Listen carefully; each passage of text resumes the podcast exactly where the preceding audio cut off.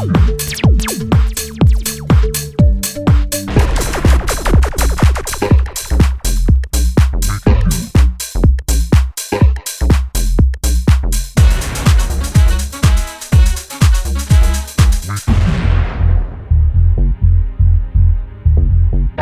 a move.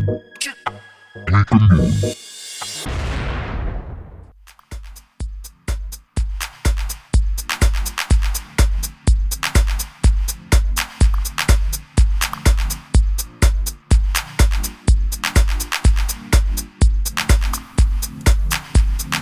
はいこんにちは。We Can Do It の時間です。パーソナリティの G メン高間俊介です。皆様お元気でいらっしゃいますでしょうか？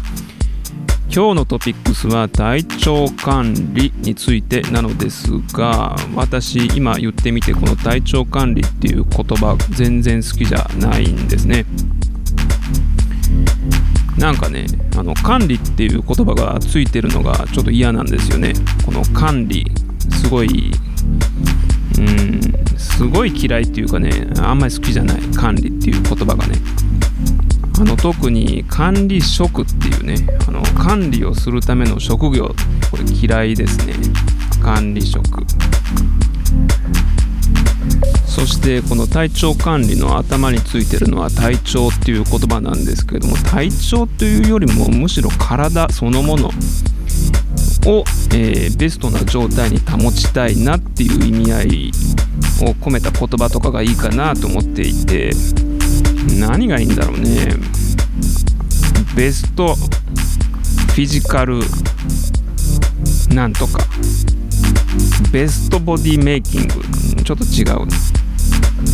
ベストフィジカルコンディショニングとかね。ベストフィジカルコンディショニング。フィジカルコンディショニング。ベストいらないからフィジカルコンディショニングとかがいいかもわかんないですね。まあ、このようにアホなことを言っておりますけれどもフィジカルコンディショニングについてお話をしていきたいと思います。え私の番組はチャレンジをテーマにいつもお届けをしているんですがなんでこのフィジカルコンディショニングをテーマに選んだかというとチャレンジにはフィジカルコンディショニングが実は最も大事なんじゃないかと私は考えているからです。チャレンジをするためにはメンタルを整える必要があるんだよっていうことを前回前々回そのまた前回のところでもお話をしましたけれども、えー、逆算していってですね実はフィジカルコンディショニングが私は一番大切なんじゃないかなと思っています。フィジカルを整えると何がいいかというとフィジカルを整えたら睡眠がしっかり整える取れるようになりますしそこからパフォーマンスが安定的に出せるようになる。そうしていくとメンタルにも、えー、アプローチをすることができるということでフィジカルは全ての基本であるっていうことだと思います。体が資本やってねあのよく言いますよね。で体が資本っていう言葉じゃ全然伝わんないんですよ。本当に昔の、えー、格言的なことってああなるほどって思うんだけど全然ピンとこないですよね。でそこを噛み砕いてちゃんと説明をする人って私はいるような気がするんですよね。格言伝同士みたいなね、えー、人がいるような気がするんですけど私が今からお話をしようとしてることはつまり体が資本やっていう内容なんですけどそれをもっと具体例とか私の経験とかを交えて、えー、独断と偏見に満ちた内容でお届けしてみたいと思います。私はですねプロのコーチとして企業様にお邪魔をすることがあるんですけれどもこのお邪魔をする時に睡眠時間がなんか足りずに頭が朦朧としていたらねコーチングのクオリティがちょっと落ちちゃったりすることがあるわけですね。まあ実際にいつもすごくたっぷり眠れていてっていうわけではないんですけれどもちょっと今日眠たいなみたいな状態だとシャープな質問が出てこなかったりとかねそういったことは実際にあります。でもそれを極力少なく、えー、極力ゼロに近づけるというのがプロだと思っています。コーチはかなり頭を使う頭脳労働でもあるわけですからそこにアプローチをするにはまずフィジカルを鍛えて睡眠をしっかりとってメンタル状態も健やかにキープをして、えー、自己一致をしている状態である必要があるわけですね。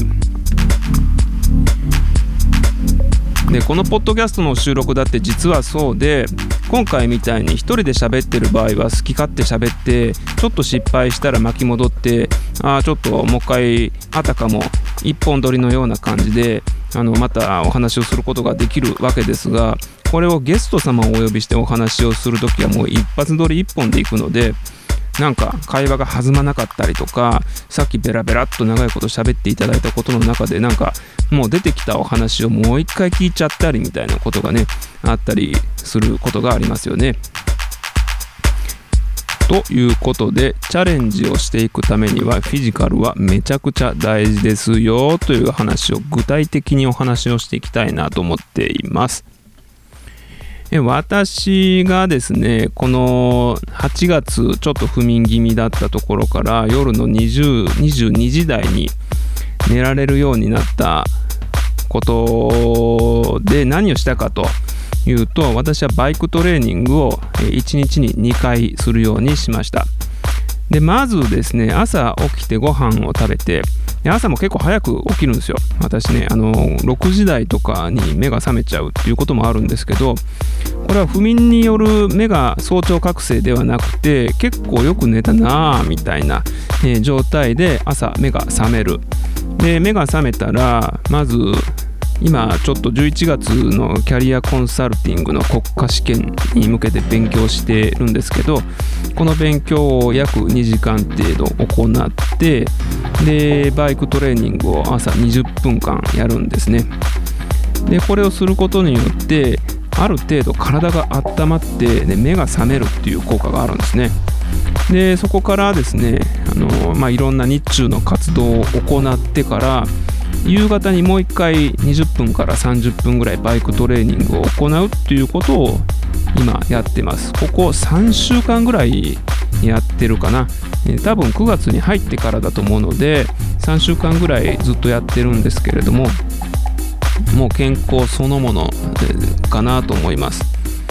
不眠の状態っていうのがちょっと悩まされていた時期がちょっとだけあったんですけれども嘘のようになくなりましたね。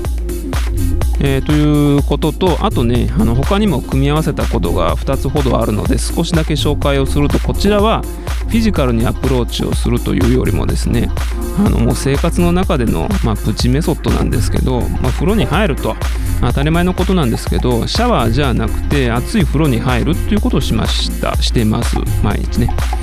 でこれが少しだけ工夫があるとすれば熱いお湯に入るっていうことをやっています。42度とか43度みたいなちょっと厚め。